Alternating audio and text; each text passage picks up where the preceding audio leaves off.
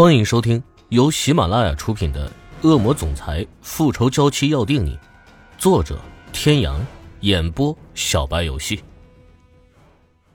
第九十九集，池小雨脸色猛然间变得煞白，怕什么来什么。他一开始最怕的就是人没救出来，把自己也搭进去了。他现在应该感谢自己的未卜先知吗？强哥做事瞪了那小弟一眼，瞎说什么？咱们虽然是出来混的，但做人最起码的诚信还是有的。既然说了我们只求财，那就一定会说到做到。池小雨正要松一口气，哪知强哥还有后半句没说完呢。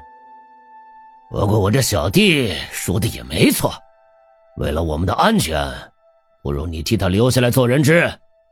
只要我们安全了，自然会放了你。好。我同意，几乎是没有犹豫的，池小雨就给出了答复。现在能出去一个是一个，很好，够爽快。去，把他放了。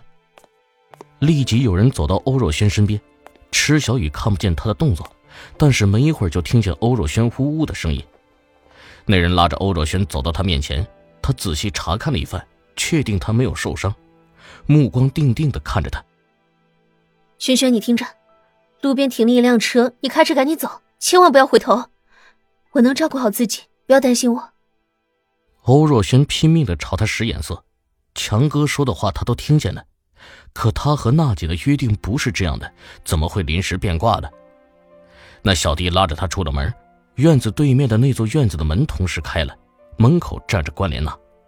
欧若轩的情绪很激动，一直不停的扭动着身体。关莲娜朝着那个小弟使了个眼色，小弟一抬手，欧若轩只觉眼前一黑，整个人软了下去。把他放在车后座，关莲娜回头看着那个小弟，告诉强子，把那女人给我扔到山里去喂狼，我要让他连渣子都找不到。说完，又从包里拿出一叠机票和一张支票递给他。这是机票，该怎么做不用我说了吧？小弟接过支票，连连点头，油门轰然坐下，车子迅速消失在了他的视线中。屋内，听见跑车离开的声音，池小雨的心情算是放下了一半。送欧若轩出去的小弟回来之后，在强哥耳边嘀咕了几句，强哥的脸色微微变了一下。关莲娜那个女人真他妈的狠，多大仇多大怨，竟然要把她拿去喂狼。不过拿人钱财替人消灾。怪只怪这女人命不好，抢谁的男人也不应该去抢关莲娜的男人呢。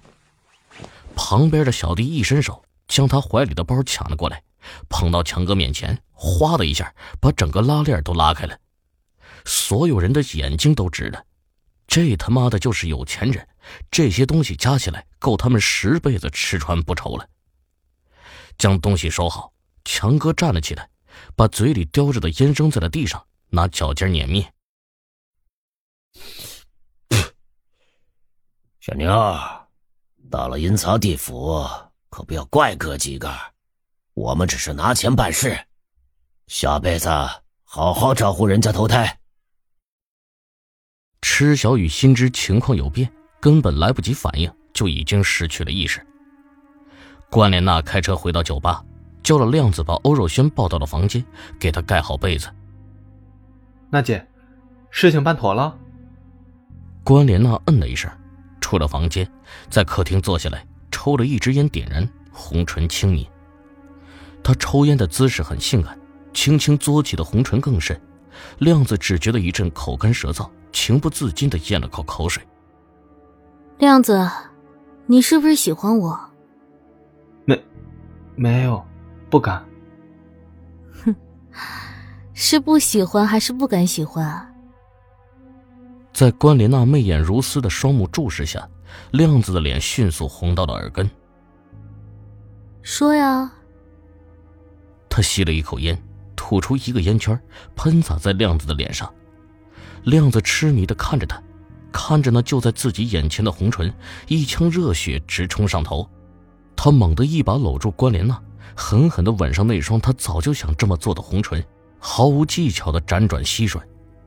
关莲娜的唇被他吸得生疼，用力推了他一下，亮子这才如梦初醒，额头上青筋暴跳，满脸的懊悔，他啪的扇了自己一个耳光。娜姐，对不起，我。一根青葱玉指点在了他的唇上，关莲娜缓缓的将唇贴在他的唇上，轻轻的啃咬着，舌尖时不时的探进他的双唇间。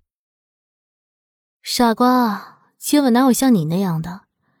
应该像这样，娜姐教你。亮子心中一阵狂喜，娜姐没有生气，还教他接吻，这是不是说娜姐也是喜欢他的？无法抑制心中的渴望。亮子弯腰抱起她，将她放在沙发上，年轻的身体覆盖了上去。经历了一场欢爱过后，关莲娜整个人慵懒的躺在亮子的怀里，一根手指不停的在他胸前画圈。听见房间里面有声响，他拍了拍亮子：“小公主醒了，我有话要跟她说，你先出去吧。”亮子听了他的话，套上裤子出去了。他随手拿过一边的睡衣穿上。斜靠在沙发上。今天也不知道是怎么了，本来他现在的身体状况是不适合做这么激烈的运动的，可是，在看到亮子那张年轻俊朗的脸之后，他就怎么也压抑不住自己身体里强烈的渴望。没错，这就是当初他为什么会在黑市上把他买回来的原因。他的五官跟欧胜天有三分像。就在刚才两人最激烈的时候，汗水模糊了双眼。朦胧中，他真的把他当成了欧胜天，也就是在那一瞬间，他的身体达到了制高点。他明白自己只不过是把他当成了他的替身，可那又怎么样？至少亮子是爱着他的。